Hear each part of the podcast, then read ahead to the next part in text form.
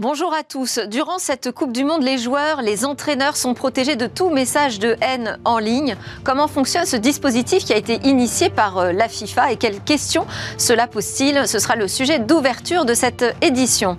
Autre sujet à la une, on reste dans les algorithmes et l'intelligence artificielle. On va voir comment est-ce qu'on peut contrôler les recommandations qu'ils nous proposent, les prédictions euh, qu'ils avancent, comment s'assurer que ces algorithmes ne nous trompent pas. Ce sera donc le sujet du Tech Talk. Et puis je vous propose de découvrir le portrait d'une entrepreneuse dans la tech qui est devenue la présidente de Croissance Plus, avant de terminer par notre chronique Où va le web?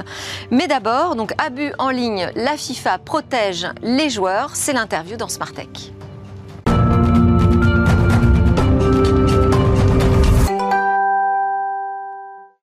Aujourd'hui, dans Smart Tech à la une, on va parler de l'audit des algorithmes. On va beaucoup parler d'algorithmes d'ailleurs euh, aujourd'hui. Euh, question de transparence. Euh, est-ce que l'IA explicable, c'est vraiment quelque chose qu'on peut mettre en place, généraliser? Est-ce réaliste de véritablement avoir un contrôle sur ce que nous recommandent les algorithmes? On va en parler avec deux experts, deux chercheurs qui mènent des travaux en ce moment sur ces questions de contrôle des IA, d'audit des IA face aux dérives. Mais d'abord, premier sujet avec euh, Nicolas Vambremerche, alias euh, Versac. Bonjour. Bonjour. Alors, on va parler ensemble de, ces messages de haine en ligne qui affluent sur les réseaux sociaux et comment la FIFA a mis en place un dispositif qui va permettre de protéger, enfin qui permet d'ailleurs en ce moment de protéger les joueurs et les entraîneurs pendant cette Coupe du Monde. Juste, je rappelle d'abord euh, qui vous êtes. Nicolas, vous êtes le président fondateur du think tank Renaissance numérique, également de l'agence de communication Spin Tank. Vous êtes auteur aussi de La démocratie numérique paru au seuil en 2009 et de Raisonner chez 100 000 milliards en 2022. Vous êtes membre euh, du comité de prospective de la CNIL, également du conseil d'orientation de la fabrique de la cité.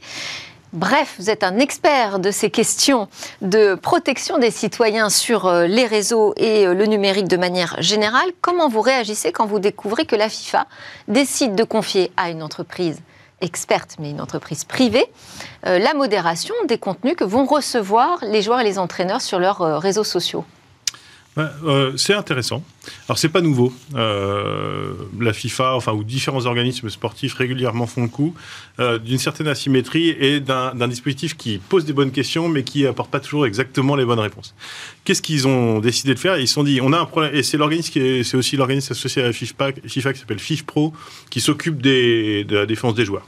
Euh, donc ils ont dit on va protéger les joueurs des messages de haine, euh, des, du racisme, de la, de, de tout le, de la xénophobie. Racisme, homophobie, ce sont, je crois, les euh, deux principales attaques que reçoivent les joueurs pendant les grandes bah, compétitions. Vous allez au bord d'un stade de foot, c'est à peu près les deux insultes principales qu'on entend au bord d'un stade de foot, hein, puisque la, créativité n'est pas finalement si, si, grande que ça dans, dans, la jure, dans la jure au niveau du football. en fait, ce c'est pas très clair exactement ce qu'ils vont faire, mais ce qu'on a compris, c'est qu'ils vont monitorer, ils vont observer. Mm. Hein, ça, c'est la partie relativement facile, encore que euh, il y a euh, des zones euh, grises dans l'analyse du langage qui sont pas toujours évidentes, hein, parce qu'il y a des choses qui peuvent être ironiques, des choses qui peuvent être complexes, etc. mais on a tout d'un coup un afflux de messages hein, de, de, gens qui, en général, ne connaissent pas la personne qu'ils regardent sur, sur, le, sur, le, sur l'écran. Hein. On connaît tous peut-être Lewandowski. hier, on il y a eu sûrement des insultes qui ont, qui ont jailli hier lors du match France pologne etc., et lors de tout match, euh, etc. Et souvent, on découvre quelqu'un qu'on ne connaît pas, et puis, bon, bah, des insultes euh, jaillissent. Euh, elles sont nombreuses, et évidemment, du, du point de vue du joueur qui est sur les réseaux sociaux, ça fait beaucoup de volume d'un coup. De manière générale, c'est très compliqué hein, de gérer sa réputation et d'avoir un afflux comme ça de messages quand on a une célébrité et qu'on a une asymétrie entre moi qui émets et des millions de personnes en face. Mais là, on est effectivement euh, dans un contexte de compétition, on a envie de les protéger, ça on comprend bien. Mais euh, moi, ce qui, ce qui m'interpelle, c'est qu'on confie finalement à une entreprise externe euh, une sorte de police privée finalement des réseaux sociaux. Est-ce que ce n'est pas normalement le job des autorités ou même des plateformes elles-mêmes de faire ce travail, de filtrer les contenus de haine en ligne tout à fait. Ce qui est vraiment intéressant, c'est que ça révèle effectivement là où on en est sur ce problème, qui est évidemment un problème extrêmement complexe, qui n'est pas facile à gérer. Ce que fait l'organisme, qui l'entreprise, c'est qu'elle protège le joueur. Le joueur ne voit plus euh, les insultes. Donc ça, c'est bien, mais les insultes sont toujours là. Mais il ne, lui ne les voit plus parce que bah, comme ça, il se met dans une petite bulle le temps de la compétition, etc., où il se sépare du monde. Quand il se connecte sur son compte, eh bien oui, euh, ils font en sorte de, mettre des fils pour que la personne ne voit plus. C'est euh, une démarche qui est, vendue par pas mal d'entreprises dans le monde, etc., qui a beaucoup de limites, hein, puisque les... c'est toujours là, hein, quand même, c'est toujours là. Parce que, évidemment, une seule entreprise, et la FIFA, ne peut pas faire la modération sur toutes les plateformes de réseaux sociaux dans le monde entier, puisque, évidemment, on a cette conjonction de différentes régulations nationales et de différentes plateformes qui ont différentes pratiques et différents problèmes de modération. C'est un sujet extrêmement complexe. Euh, en Europe, on a une régulation qui est encore naissante, qui, qui crée des obligations de moyens pour les plateformes, qui s'appelle le DSA, euh, mais qui est euh, pas encore, opérante, hein, qui sera opérante que dans un certain temps, etc., avec plein, autant de régulations nationales. Et évidemment, au Qatar, où on ne régule pas l'expression de l'homophobie de la même manière qu'on la régule en France. on n'a pas les mêmes régulations partout dans le monde, etc. Et donc c'est évidemment compliqué. Et la FIFA ne se substitue pas à tous les droits nationaux et ne et ni aux conditions générales d'utilisation des plateformes. En revanche, c'est intéressant parce qu'on met l'accent dessus. Euh, évidemment, on vient avec une solution magique euh, où de la FIFA explique que tout va bien. Et ça, ça, c'est, ça on sait tous que c'est faux, hein, que, ça, ça marche pas, c'est une, illusion, euh, parce que c'est un sujet complexe. Et ça permet d'aider à reprendre un peu conscience des sujets de la haine en ligne. Et moi, ce que je trouve de plus intéressant, c'est souvent, notamment sur les sujets de, d'expression de la haine à l'occasion du football, la FIFA a des programmes d'éducation, des programmes de sensibilisation, et c'est aussi surtout par là que ça passe c'est pas euh, des règles et des observateurs extérieurs qui vont nous aider, euh, qui vont empêcher euh, l'expression de haine, surtout dans le football, hein, dans des matchs de foot, on exacerbe des passions. Donc, il y a, quand on exacerbe des passions, Enfin, la FIFA le fait aussi euh, dans les stades. Exactement. On a des messages qui sont passés, qui sont diffusés dans les stades. On a, on rappelle que l'autre est quelqu'un. On essaie de lutter contre le. Est-ce que quand même le fait que, la FIFA s'empare de ce sujet, mette en place un outil qui va donc euh, se mettre en une sorte de surcouche en fait sur les plateformes numériques, est-ce que ça peut aussi peser dans la manière dont ces plateformes numériques vont enfin prendre en, charge ce sujet des abus en ligne? Les plateformes numériques. on a un acteur économique majeur quand même hein, qui dit euh, faut trouver une solution.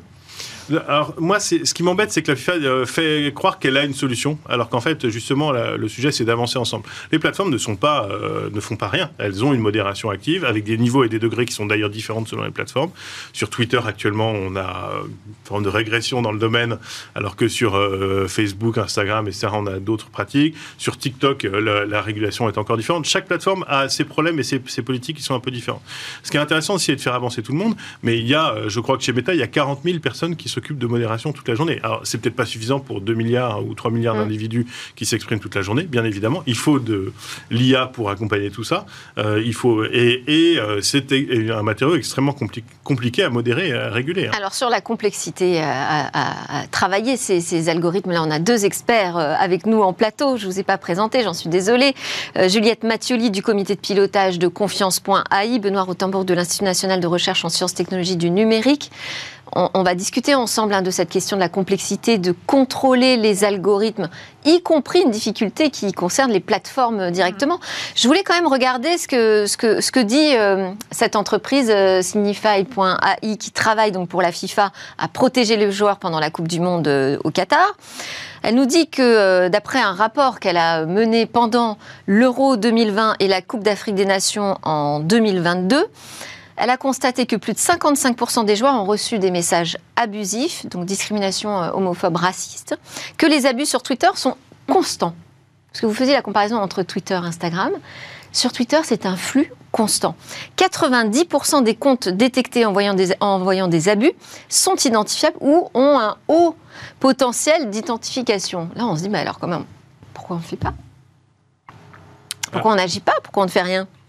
Si on peut les identifier en plus euh, C'est une bonne question. Twitter, alors, euh, on pourrait remonter très très très très loin dans pourquoi, notamment sur Twitter. Hein, Twitter ne le fait pas. Twitter a notamment euh, des problèmes de rapport entre la, son impact et ses moyens, qui étaient fondamentalement déséquilibrés. Une entreprise qui concerne 300 millions de personnes de manière très publique, avec des, des défis assez majeurs où on parle Hein, alors que bah, sur TikTok, on échange des images, on parle un petit peu moins de ça. On a des comportements qui sont beaucoup de la parole et beaucoup de débats publics, euh, et euh, qui est une entreprise qui n'a jamais gagné d'argent, en gros. Donc qui n'a pas complètement les moyens. Donc il y a une distorsion très très compliquée entre le rôle, la responsabilité euh, et les moyens. Qui, voilà. Alors Elon Musk est en train de les résoudre d'une certaine manière, ou peut-être que ça va être bien résolu assez rapidement, on ne sait pas encore. mais... Ce qui est quand même assez troublant quand vous dites Elon Musk, on se dit, attendez, c'est une personne là dans le monde qui décide tout seul en fait de la modération d'un réseau social comme Twitter. Oui, bien sûr, chez Renaissance Numérique, dans, plusieurs, on participe à ces travaux depuis longtemps.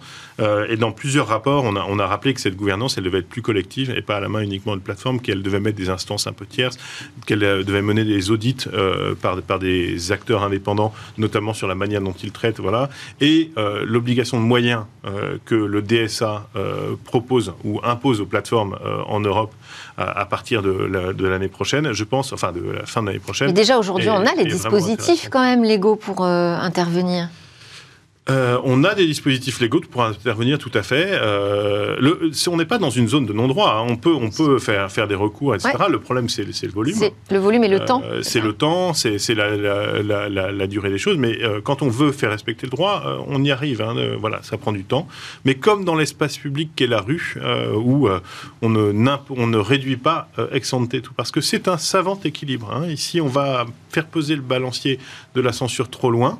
Euh, et de manière trop systématique, on tue aussi l'expression euh, libre d'individus. Et donc, euh, c'est un. Voilà, il faut. On n'est pas dans, dans des médias où toute expression devrait être coupée dès qu'elle a lieu. Il faut aussi laisser. c'est un espace social qui a ses dérives et ses, ses problèmes.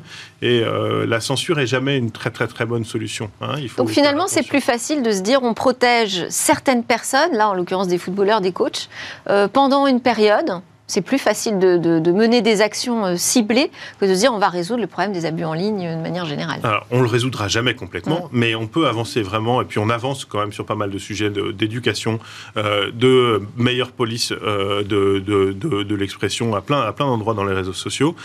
et en revanche, oui, euh, le sujet, c'est pas tellement les, hommes politiques, les célébrités les footballeurs. Enfin, c'est un problème, évidemment, c'est un sujet, et les journalistes, c'est un problème, mais le sujet, c'est plutôt le vivre ensemble, qui est extrêmement compliqué à faire respecter, notamment dans des plateformes type Twitter, qui font converger des gens qui n'ont pas l'habitude d'échanger ensemble. Mais on a besoin de ça, on a besoin de cette convergence hein, de gens différents qui se rencontrent et qui se tapent un peu sur la gueule dans notre espace public. Euh, on en a besoin parce que sinon, l'inverse, c'est l'inverse de la convergence, c'est la disparition, la fragmentation. On n'a pas envie non plus d'un espace public qui soit fabriqué de micro-communautés où on n'est que entre soi avec des gens qui renforcent leurs sentiments, euh, leurs sentiments propres. Et donc le sujet, il est beaucoup dans la médiation de ça. Il est dans l'accompagnement. Il n'est pas que dans la censure et dans la suppression des, contenus. Évidemment, ça en fait partie. Et tous les jours sur Facebook, sur Twitter, sur, tous les réseaux sociaux, il y a des centaines de millions de messages qui sont supprimés déjà. Mais euh, la nature humaine a une bonne créativité pour se taper sur la gueule. Bon, et peut-être que les algorithmes peuvent être aussi des alliés hein, dans cette euh, chasse euh, à, la, haine à la haine en ligne. On peut le voir des deux côtés. Merci beaucoup, Nicolas Vambremer. Je vous restez avec nous. Je rappelle que vous êtes donc le président fondateur de Renaissance Numérique et Spin Tank. Vous restez avec nous parce qu'on continue de parler de ces algorithmes avec nos deux experts.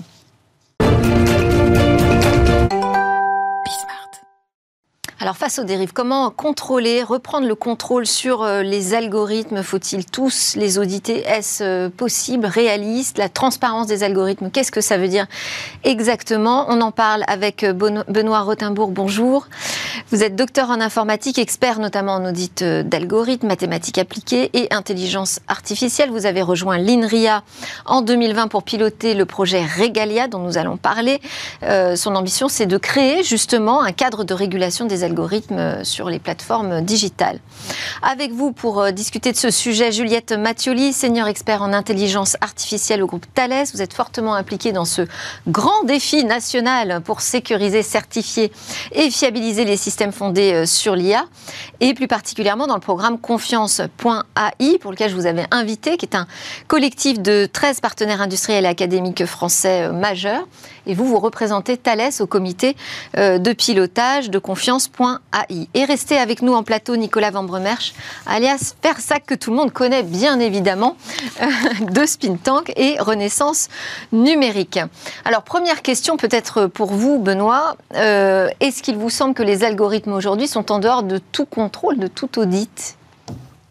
Alors je crois que les, L'exemple qu'on a cité tout à l'heure n'était pas un problème d'algorithme. C'était un problème de moi qui dit au shot l'arbitre, ça, ça doit être à peu près autorisé, mais qui peut dériver très vite si j'y ajoute de la haine ou des remarques. Donc là, c'est un homme qui produit un contenu, euh, qu'il envoie vers d'autres hommes. Mais là où il y aura un algorithme, c'est si l'algorithme de recommandation va pousser une vidéo TikTok à mon fils avec ce, même message au shot l'arbitre. Donc cet algorithme. Juste pour préciser pour ceux qui n'ont pas vu le début de l'émission, donc avant, on a euh, parlé de la FIFA qui protège les joueurs contre les messages de haine en ligne, voilà, qui essaye de filtrer un peu ce qui se passe sur, euh, sur les réseaux sociaux. Donc le problème, vous dites, c'est l'algorithme qui va amplifier. Amplifier, voilà, le mot amplification est pas mal. Et euh, ça veut dire que chacun est dans sa bulle, et puis de temps en temps, les bulles se rencontrent via un algorithme qui recommande un certain contenu à certaines personnes. Et c'est ça qu'on maîtrise moins bien. Euh, parce que cet algorithme, il a un objectif économique. Maximiser les clics, ou maximiser l'engagement, comme on dit. D'accord? Donc lui, il fait son boulot, et il le fait plutôt bien. Mais quand un contenu est très toxique, très haineux, même trash, ça crée du buzz. Et donc en fait, c'est un contenu qui est une sorte de pépite d'or. Et donc qu'il va, qu'il va tamiser donc cet amplificateur tamise les contenus et met en avant la pépite. Mais est-ce qu'aujourd'hui, la question c'est est-ce qu'aujourd'hui on peut contrôler la manière dont cet algorithme va travailler l'amplification et lui demander euh, bah, d'amplifier ou non certains euh, messages? Est-ce qu'on a un contrôle quand même sur ces algorithmes? Alors, si je veux contrôler Bismart ou TF1, j'ai juste une 24 heures par jour à écouter quelque part. C'est assez facile. Si je veux contrôler une plateforme comme TikTok, euh, je dois contrôler des euh, millions d'heures de vidéos par jour. C'est beaucoup plus complexe euh, en masse de travail. Je ne peux pas juste payer une petite équipe de 20 personnes à faire ça. Donc la masse est telle et la personnalisation est telle que ça échappe au contrôle manuel classique. Il faut donc mettre des sondes, mais pour ça, il faut avoir le droit de mettre ces sondes. Eh et les conditions générales d'utilisation jusqu'à présent, et là les nouveaux textes euh, dont Nicolas fait allusion, donc les textes comme le DSA, hein, Digital Services Act, donc euh, voté en juillet 2022 en Europe, applicable je crois 2023, mais euh, pour de vrai 2024, vont permettre de mettre des sondes. Mais il ne faut pas que la sonde, il faut un dispositif mélangeant des spécialistes du droit, des spécialistes peut-être psychologiques pour détecter les problèmes avec l'anorexie, par exemple, euh, ou euh, bah, des spécialistes euh, vraiment même du droit constitutionnel, hein, parfois, sur qu'est-ce que c'est que la haine, qu'est-ce que c'est que des minorités. bon, donc, on voit bien qu'il faudra mettre une sonde, le, et autour de la table, des... Beaucoup d'intelligence humaine. Et, et ensemble, surtout. Ce qui n'est pas notre spécialité. C'est difficile pour nos laboratoires que ce soit CNRS, INRIA, mais, ou des, laboratoires euh, euh, même privés, c'est difficile de mélanger un data scientist, un sociologue. Moi, je travaille parfois avec des psychologues du travail. Mais vous savez que la solution ne réside pas uniquement dans euh, les mathématiques, ce qui est déjà, déjà un, pas énorme. Juliette Mathioli, quelles sont les conditions pour qu'on ait enfin confiance en ces algorithmes? Bah, il y, a, beaucoup de conditions qu'il va falloir mettre en place. Euh, la multidisciplinarité en est une, euh, parce qu'il euh, va falloir donner des moyens de comprendre ce que font les algorithmes. Alors, pas forcément aller jusqu'à la transparence, qui est, une notion où on essaye d'avoir l'information la plus claire et la plus euh, complète. Alors justement, euh, alors puisqu'il y, a, y a plusieurs choses pour la confiance, on va s'arrêter peut-être sur la transparence déjà. Qu'est-ce que ça veut dire de demander à un algorithme d'être transparent? Alors, demander euh, la transparence des algorithmes, c'est d'offrir la possibilité d'avoir accès à l'algorithme à, son, euh, la façon dont il raisonne hein, et euh, donc au, code. Ce qui n'est pas forcément quelque chose de facile et d'appréhendable par tout un chacun. C'est-à-dire que Benoît, moi et, mon voisin, on, Nicolas. On, est, Nicolas, on est capable de peut-être comprendre ce que fait un algorithme, mais une personne, enfin un citoyen qui n'a pas une formation d'algorithmicien aura du mal.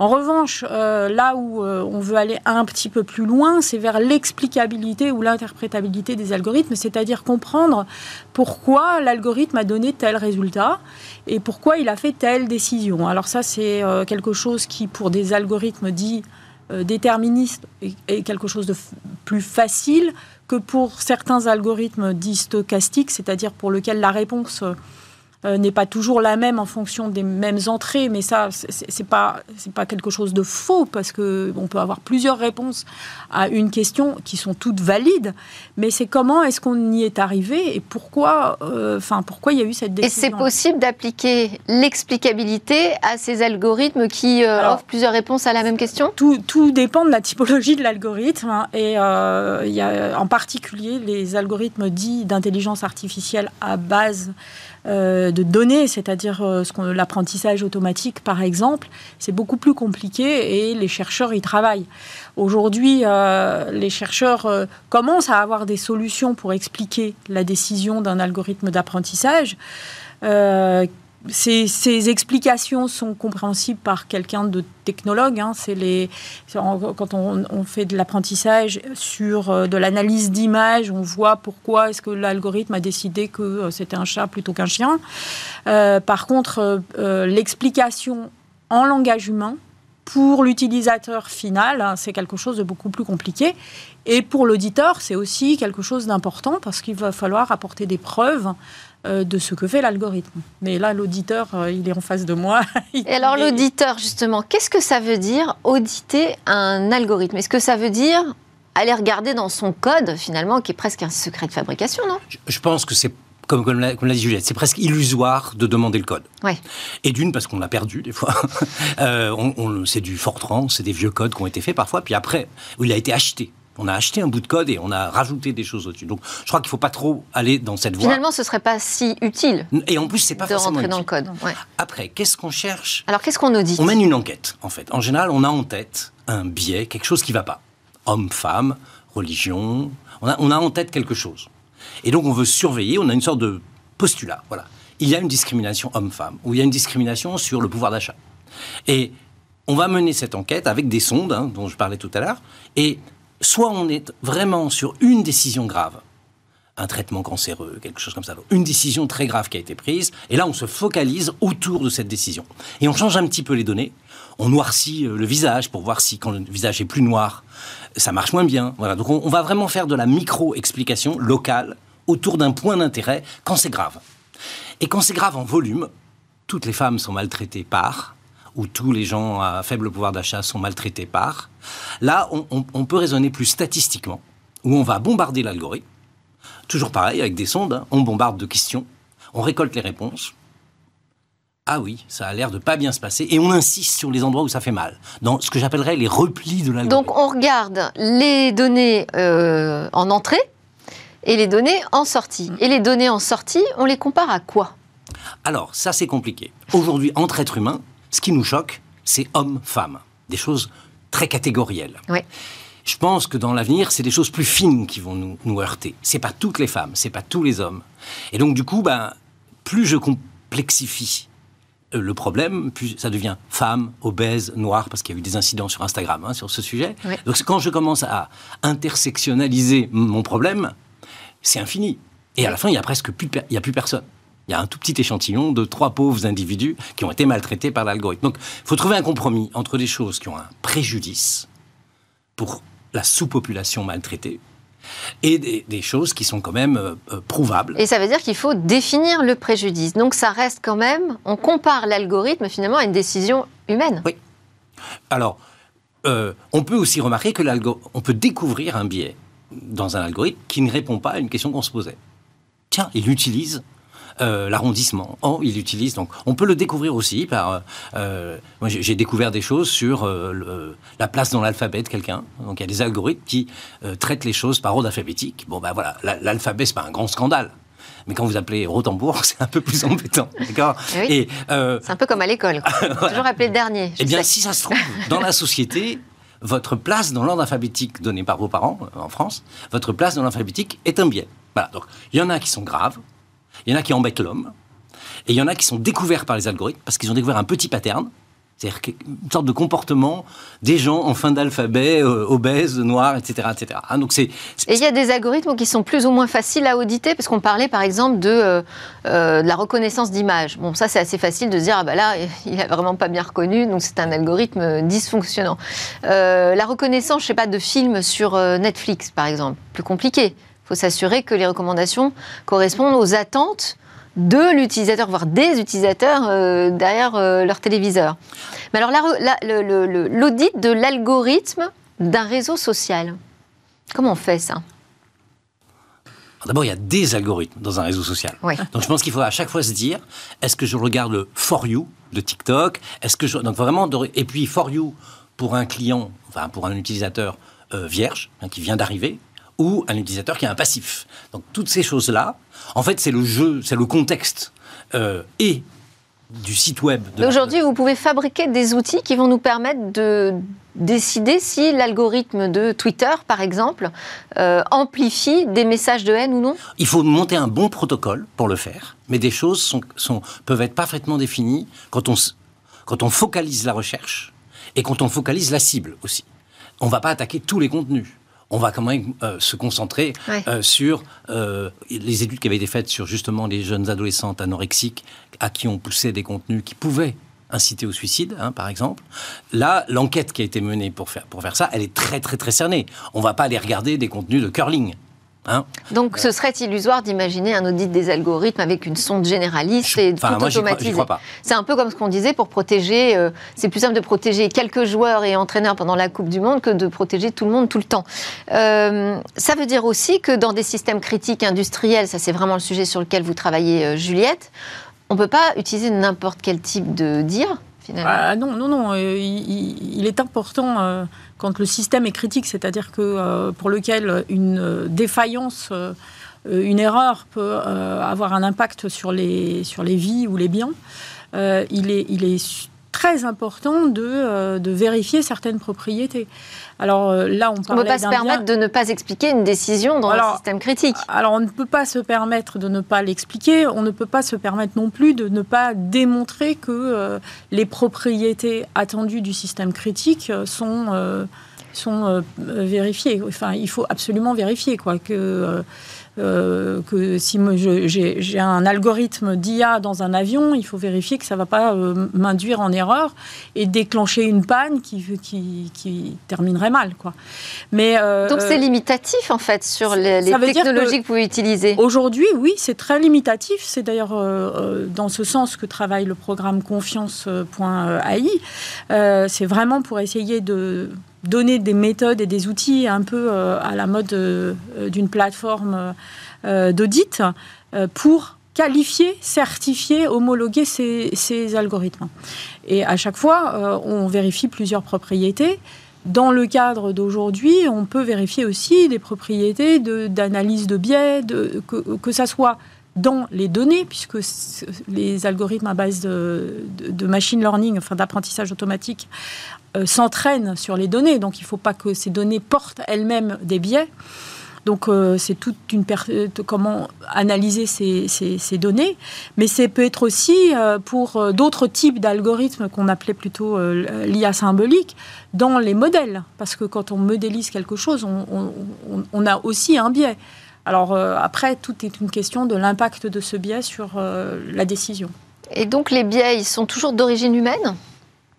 C'est toujours la faute au départ euh, de la programmation. Donc? Il peut y avoir une négligence humaine quand on ne s'est pas occupé de les regarder. Est-ce que ça pose la question de la responsabilité au final, hein, les audits quand même? Alors, j'ai envie de dire qu'on est dans une zone plutôt grise où il y a eu un, peu de négligence. Et puis aussi, euh, je, pense toujours à, à, l'évolution qu'il y a eu, disons, il y a depuis une trentaine d'années sur les logiciels de planification de l'emploi du temps, par exemple. Oui. On planifie des gens dans des call centers ou des techniciens de l'antenne, par exemple. Euh, donc, c'était extrêmement spécifié il y a 20 ou 30 ans. On écrivait chaque... Euh, la DRH ou la responsable de l'équipe écrivait exactement ce qu'elle voulait voir et nous, algorithmiciens, on obéissait. Aujourd'hui, je crois que ça a un peu changé. Et par exemple, Deliveroo est capable de mettre des jours d'arrêt maladie dans le critère de performance d'un livreur. J'aurais jamais fait ça il y a 30 ans, parce que je me serais pris la DRH. Euh, bon, voilà. Hein, bon. Et, euh, et, et, ce que je veux dire par là, c'est que là, j'appellerais ça une forme de négligence.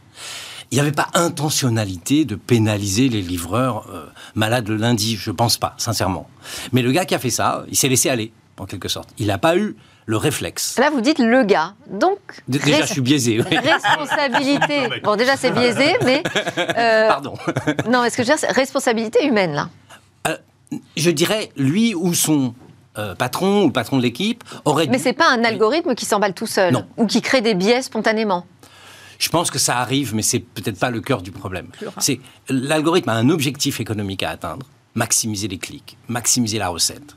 Et donc, si on lui donne accès à des plein de données qui lui permettent de maximiser, je vais vous envoyer un hôtel qui n'est pas du tout l'hôtel que vous préférez. Je vais vous envoyer l'hôtel qui m'apporte la plus grosse commission. Oui. Donc si personne s'en Donc il y a une intention quand même. Il y a une intention euh, économique dont un effet pervers est de vous envoyer le mauvais hôtel. On peut euh, réparer un algorithme biaisé assez facilement? J'imagine que c'est un des objectifs aussi dans le programme de confiance.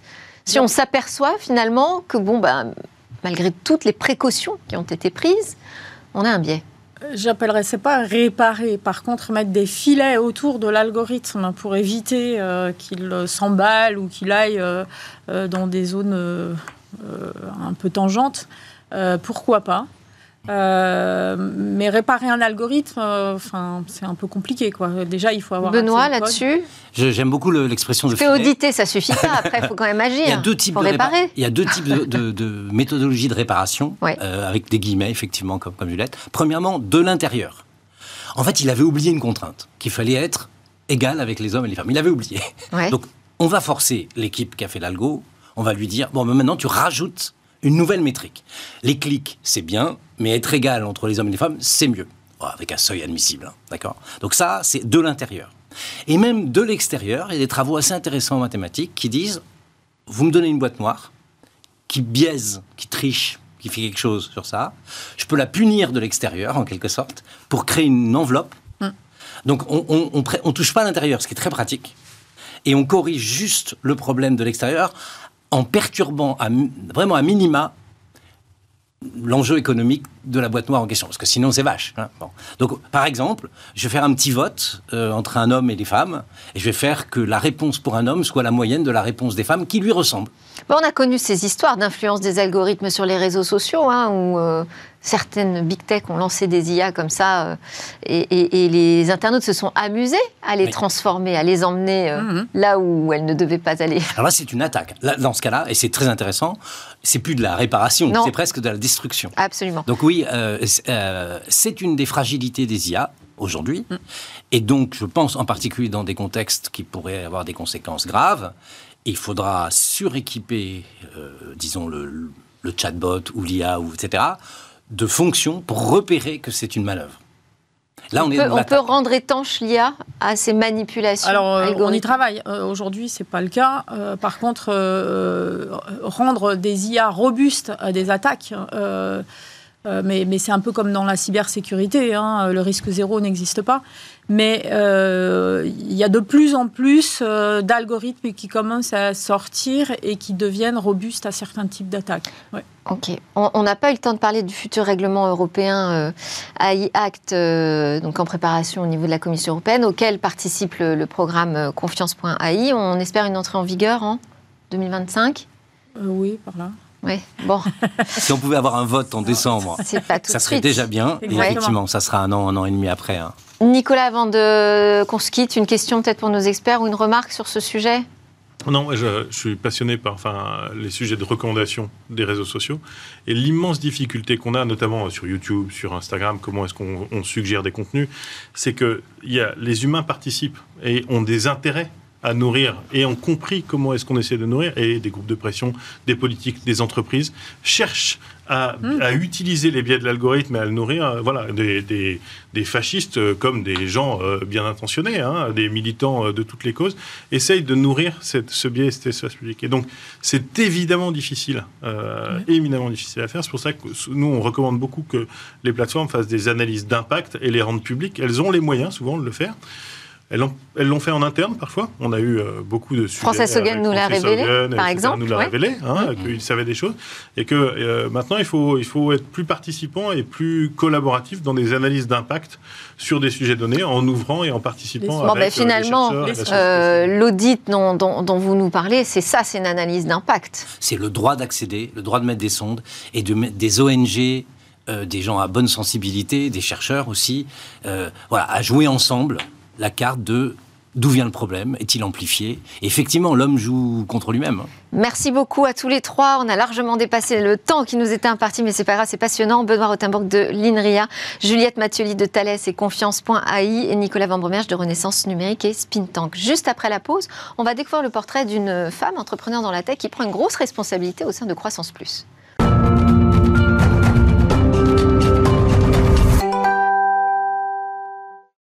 C'est le retour en plateau de Tech, votre émission sur le numérique et l'innovation. On entre dans la deuxième et dernière partie de cette édition pour notre rendez-vous avec euh, un portrait d'une femme entrepreneur dans la tech.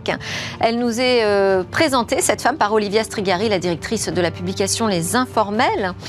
Olivia est avec nous à distance aujourd'hui. Elle va donc nous dresser le portrait de Audrey Louaille, PDG d'une entreprise de la tech, la société d'hébergement et d'infogérance informatique Écritel. Et c'est aussi la nouvelle présidente de Croissance Plus, réseau de 475 un patrons engagés dans la défense des entrepreneurs. Bonjour Olivia.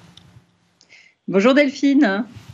Alors oui, j'ai choisi aujourd'hui de vous parler d'Audrey Louaille parce qu'en fait j'ai eu l'occasion de la rencontrer euh, pour une interview d'informel et je me suis dit ah, son parcours dans le digital est quand même très atypique. Euh, sa vision de l'entreprise aussi euh, particulière et très engagée, donc je me suis dit que ça était parfaite pour cette rubrique des femmes de la tech. Alors, elle est à un stade plus avancé de la carrière que les femmes que j'ai l'habitude de vous présenter, parce qu'elle a fait, elle a plus de 50 ans, mais elle a fait des études littéraires à la Sorbonne et elle a commencé une carrière dans l'édition, donc pas du tout dans le digital euh, au départ, sauf qu'elle a toujours été fan d'informatique, euh, fan d'innovation. Euh, des, avant l'ère des PC, elle montait elle-même ses premiers ordinateurs qu'elle codait en C++.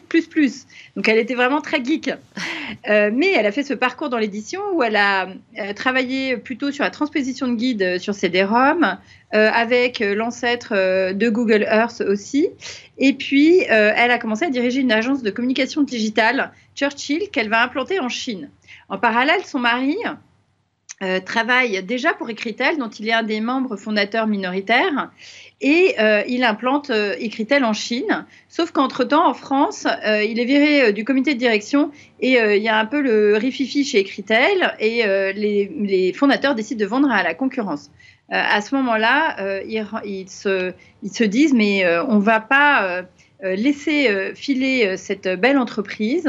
Et donc, ils reprennent Écritel à Audrey et son mari par LBO en s'endettant de plus de 3 millions et. Et, et donc, voilà. Mais elle se retrouve avec cette entreprise en face d'elle. Donc, Écritel, et qui dit ah, bah, à l'époque, ça ne me donnait pas vraiment envie. Euh, ni l'environnement, ni les clients. Euh, euh, c'était très difficile pour moi. Qu'est-ce que je vais faire? Il faut quand même rembourser le prêt, il faut qu'on y aille, il faut qu'on travaille, il faut faire avec. Et elle décide de faire une société à son image qui lui donne envie de se lever le matin. Elle me dit, voilà, on restructure la boîte, on se rend compte qu'on est... on n'en peut plus d'être tous les deux tout seuls pour reprendre le flambeau, qu'il faut bien embarquer tous les employés de l'entreprise, tous les managers, tous les collaborateurs. Et ce qu'elle fait, c'est qu'elle crée un intéressement euh, pour euh, ses managers d'abord et puis tous ses collaborateurs. Euh, donc elle, les fait participer à la croissance en leur donnant évidemment une participation. On en parle beaucoup aujourd'hui, on en a parlé récemment, une participation à l'entreprise qui fait que ça crée une dynamique qui les porte vers une croissance. Et c'est aussi une autre proposition de valeur d'entreprise qui, qui voit le jour. C'est d'ailleurs, euh, en fait, euh, à la base aussi de, l'existence de Croissance Plus. Alors, Critel, qu'est-ce que c'est? C'est une entreprise d'infogérance et d'hébergement digital, autrement dit, euh, qui fait du cloud et du hosting, et qui est implantée en France, au Canada, en Chine, au Brésil et même à New York. Elle a 250 employés disséminés sur plusieurs sites. Et en France, la spécificité des Critel, c'est surtout d'être implantée en région, à Bordeaux, à Nantes, dans les Hauts-de-France et puis à Arandon, euh, en Bretagne, près de Vannes. Euh, ça, c'est son fief à elle. où elle a décidé de s'installer depuis 7 ans dès que la ligne de TGV est ouverte pour des raisons d'équilibre et aussi pour ses enfants, euh, parce qu'elle trouvait que c'était quand même euh, beaucoup plus sain d'aller vivre euh, en Bretagne à ce moment-là. Elle n'avait plus envie de région parisienne. Ah, Olivia, Olivia on, va, on va juste accélérer un petit peu parce qu'on n'a plus beaucoup de temps. donc là, l'annonce, c'est quand même que c'est la nouvelle présidente aujourd'hui de, Croissance Plus. Je disais que c'était un réseau de, de grands patrons. Quels sont les sujets qu'elle va porter? Alors justement, euh, la, croissance plus, c'est un regroupement de 480 entrepreneurs qui euh, ont donc cette spécificité d'intéresser euh, les leurs collaborateurs aux bénéfices de leurs entreprises et aussi d'avoir une, hyper croissance.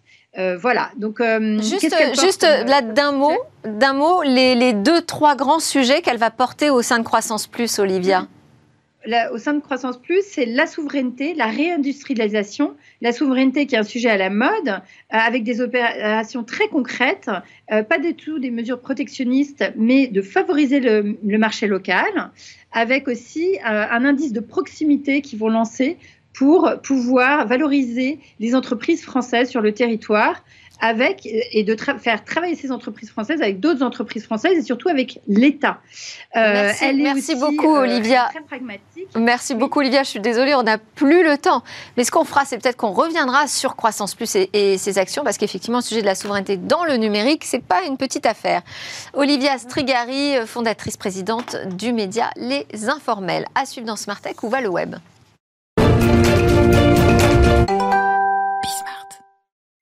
Aujourd'hui dans Où va le web, Eva Bensadi va nous présenter une initiative pour former les futurs travailleurs des métavers. Étudier le métavers, c'est vrai qu'on ne parle plus que de lui et malgré ses critiques et quelques déboires, le métavers devrait tout de même créer jusqu'à 20 000 emplois en France d'ici un an et un million dans le monde d'ici à 2030 selon l'association France Méta. Alors afin de former les futurs travailleurs du métavers, l'ancien Facebook Méta a choisi la France pour établir son QG éducatif. Elle s'associe pour ce projet à la start-up française éducative Simplon. Après Paris et Lyon, le groupe américain installe ses académies du métavers dans deux villes du sud du pays, Nice et Marseille, et elles ouvrent leurs portes Aujourd'hui, lundi 5 décembre, l'objectif, former une vingtaine d'élèves par promo avec une attention particulière portée à la diversité et à la place des femmes. Elle devrait représenter 30% des effectifs dans ces deux promotions. Sur le fond, l'Académie va d'abord se concentrer sur la formation à deux métiers, concepteur, développeur spécialisé en technologie immersive, réalité virtuelle, augmentée et mixte identifié d'ailleurs par France Compétences comme métier émergent et considéré comme en tension sur le marché de l'emploi. Et enfin, technicien support assistance pour la maintenance des équipements. Concrètement, pendant les quatre premiers mois, les étudiants du métavers participeront à une première session de formation intensive individuelle. Ils vont pouvoir essayer tous les outils de développement 3D du métavers afin de créer eux-mêmes leur environnement virtuel. Et ensuite, c'est parti pour 16 mois de formation en alternance. L'académie peut compter ici sur 10 entreprises partenaires, entre autres le groupe mondial de conseil Accenture ou encore le spécialiste de l'immersive learning Wixar. Alors, vous l'aurez compris, malgré les chiffres peu encourageants de Meta, 13 milliards de dollars de pertes en seulement 15 mois, le géant continue d'investir dans le métavers quoi qu'il en coûte, car les entreprises autour du métavers, elles se développent et la demande de compétences est bien réelle. Merci à tous de nous suivre. À demain pour de nouvelles discussions sur la tech.